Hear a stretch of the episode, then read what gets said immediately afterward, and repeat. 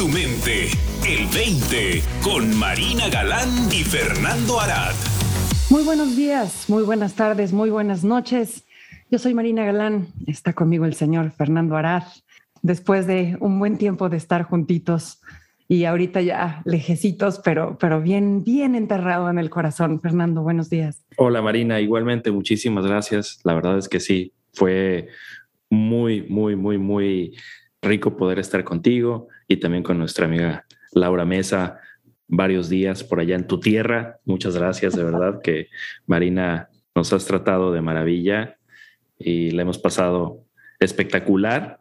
Por supuesto, para ti que nos escuchas, creo que este, este rato de convivio entre nosotros tiene como objetivo poderte seguir brindando esta oportunidad de explorar con nosotros, que por supuesto a Marina y a mí nos enriquece tanto, Marina.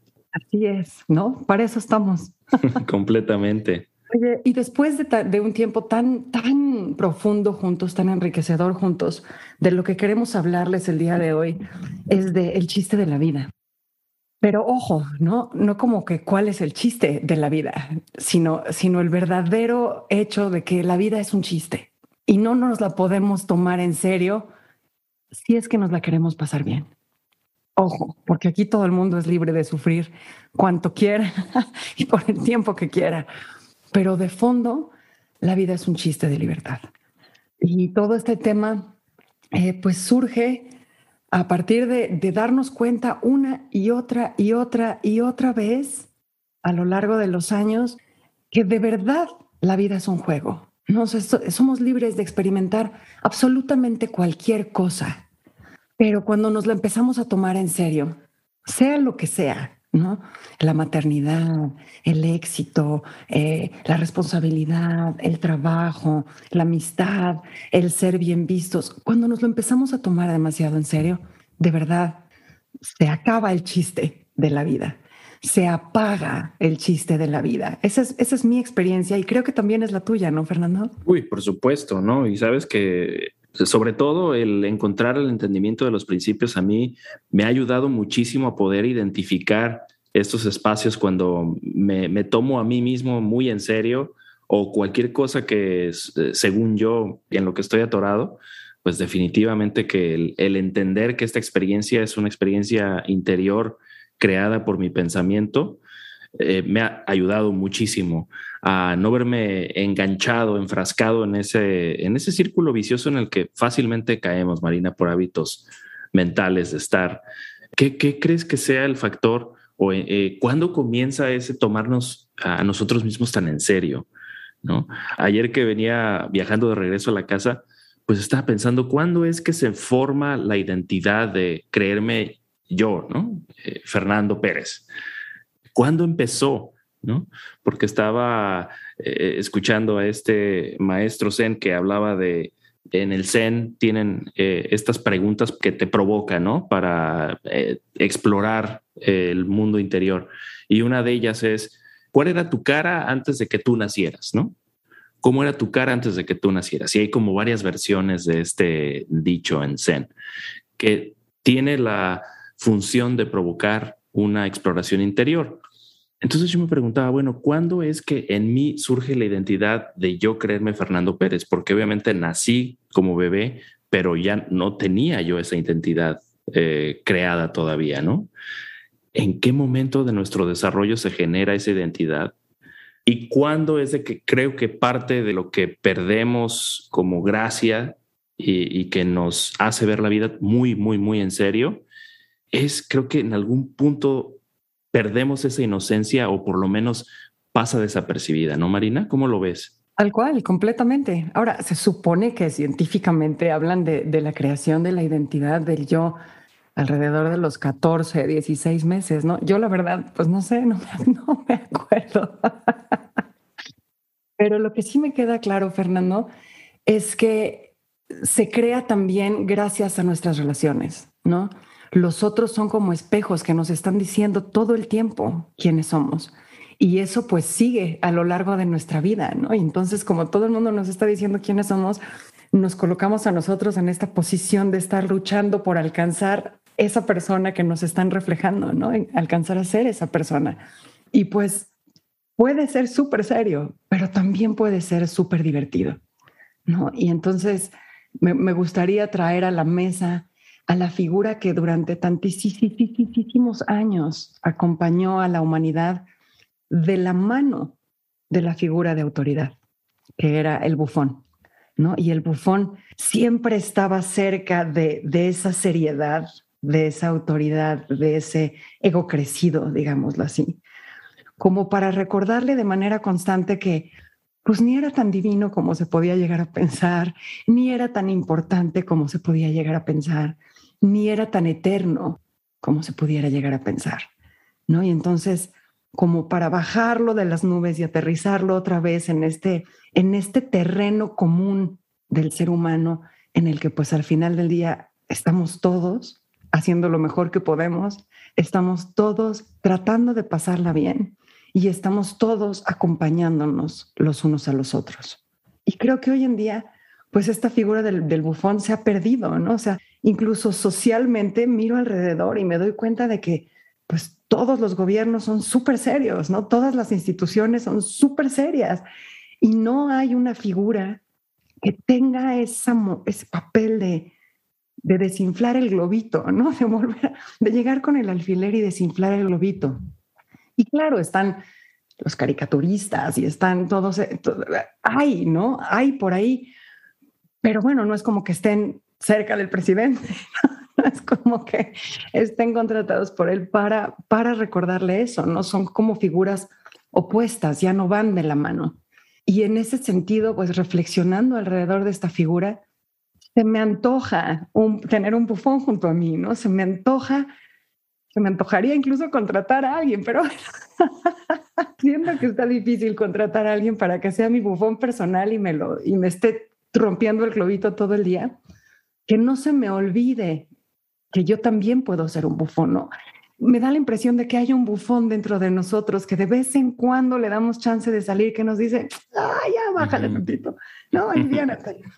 y me gustaría encontrar la manera de, de, darle un papel más, más preponderante en mi vida, ¿no? Más, pues de más presencia a ese bufón. Y no tengo idea de cómo hacerlo. Pero ese es mi deseo de hoy, esa es mi petición de hoy, esa es la invitación que me estoy haciendo a mí misma el día de hoy, ¿no? Saca el bufón en ti, ¿no? Así como, casi como si fuera un tumor, ¿no? Del lado derecho de tu panza, ¿no? Así saca, saca el bufón, que ahí esté, que te recuerde. Pero creo que debe de estar llena la vida de bufones, Fer, nada más que no los vemos.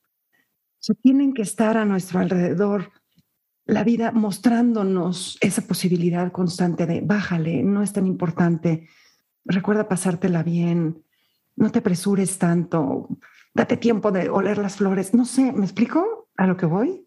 Sí, sí. Fíjate, Marina, que vamos aprendiendo, ¿no? Ahora que mencionabas que la vida nos sigue haciendo invitaciones para encontrar este lado bufón. Yo me acuerdo que uno de los 20 que me cayeron en algún momento que me ha servido mucho desde ese momento que lo pensé así.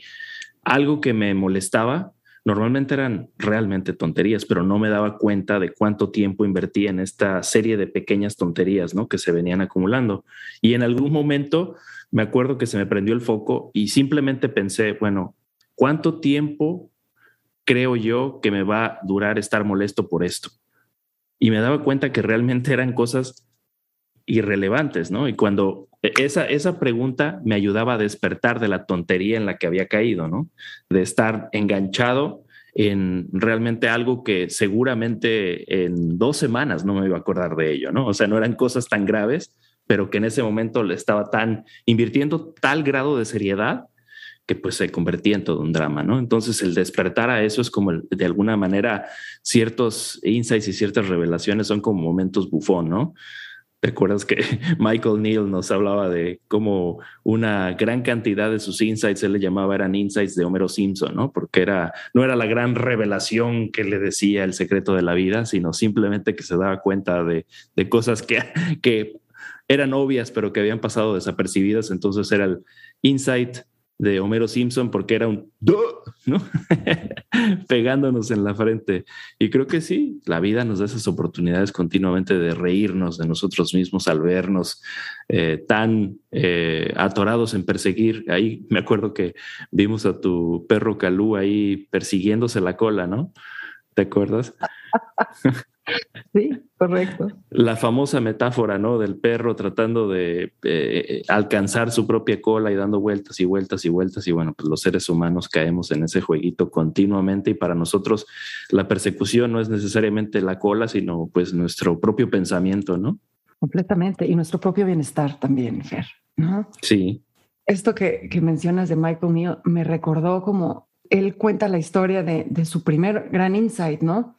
Cuando era joven y depresivo suicida y que estaba desesperado así en lo que él califica como uno de los peores momentos de su vida, sintiendo que el universo así se estaba chupando su alma y con todas sus fuerzas logró agarrar el teléfono y marcar a la línea de ayuda y prevención de suicidio y estaba ocupado. sí. Estaba ocupado y en ese momento le, dio risa, ¿no? O sea, no, no se lo tomó en serio, le dio risa.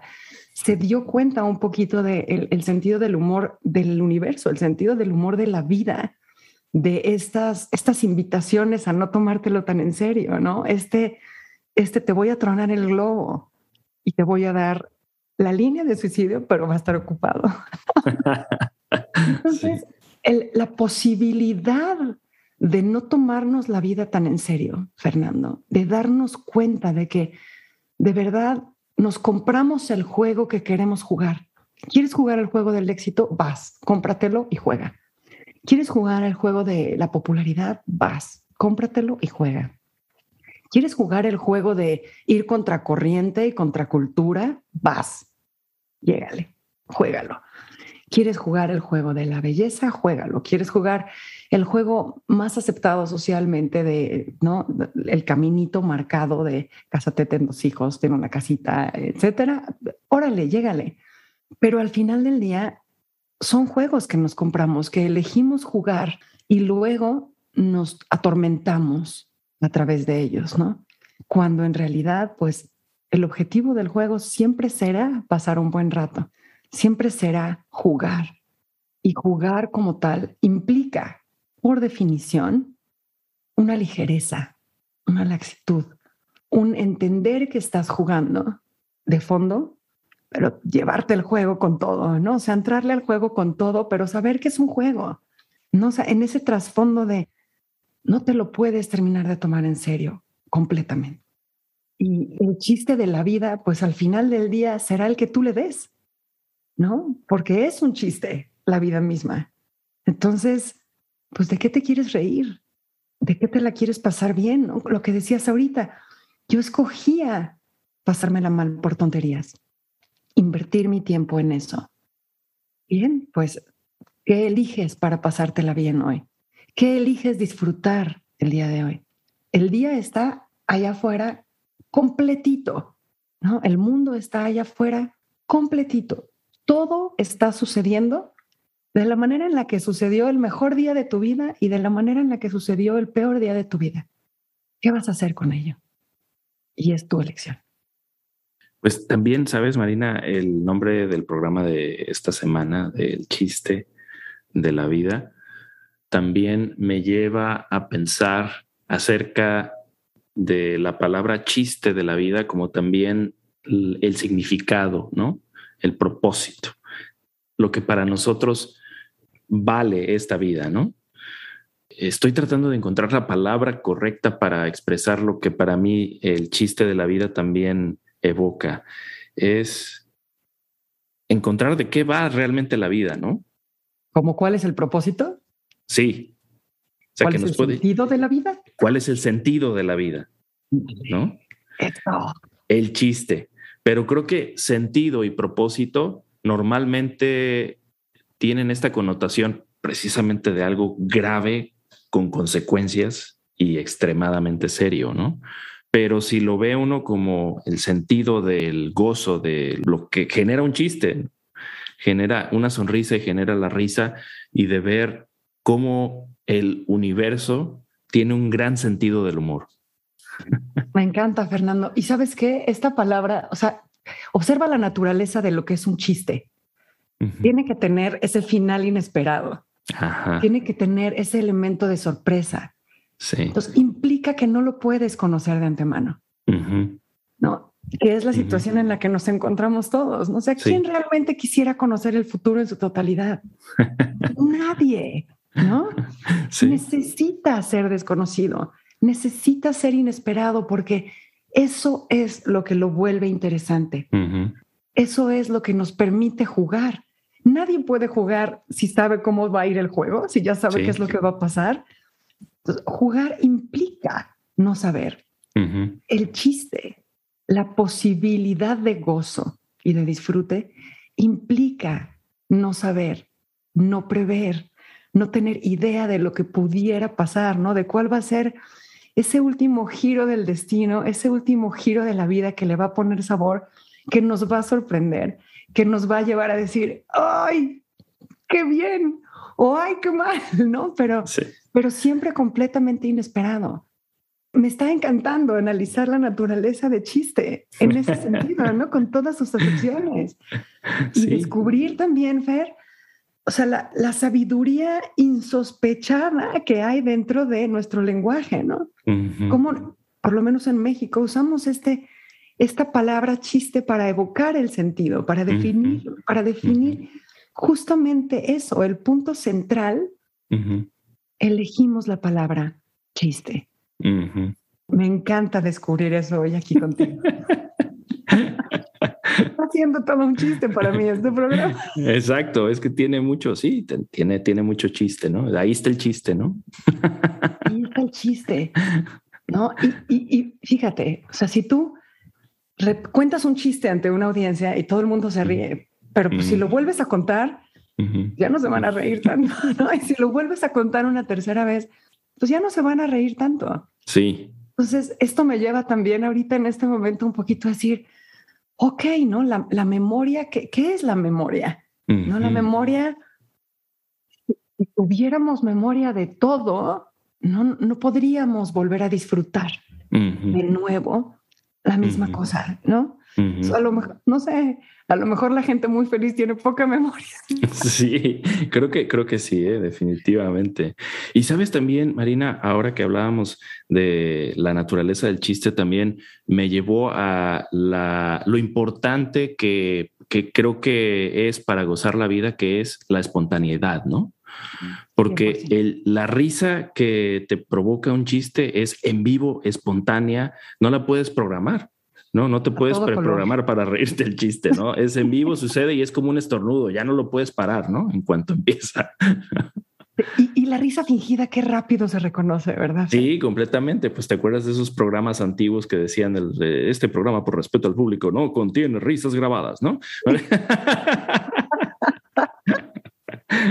Porque las risas grabadas, pues no es lo mismo, ¿no? A la, a la espontaneidad de cómo surge la risa después de escuchar un chiste. Y creo que esta vida continuamente nos muestra que tiene un sentido del humor extraordinario porque ocurren cosas que eh, a lo mejor las veíamos como negativas, que resultan que han sido bendiciones cuando las vemos ya en un contexto mayor, ¿no? Que nos enseñaron lecciones de vida importantes. En fin, mucho, mucho, mucho que le podemos encontrar el chiste a la vida cuando la vemos desde eh, el punto de vista del humor y no tanto del drama y la seriedad, ¿no? 100%. Implica presencia, Fer. Implica voluntad. Implica entrega. ¿no? O sea, exponerse a un chiste implica dejarse tocar por él. Implica dejarse sorprender. Nos pone en una voluntad distinta. Y qué increíble poder llevar esa voluntad a nuestra vida diaria. Gran invitación. Gran invitación. Ahí queda. Fer, gracias siempre. Gracias a ti, Marina, igualmente. Nos vemos la próxima semana. Hasta la próxima. Para más, visita el20online.com. Abre tu mente. El 20.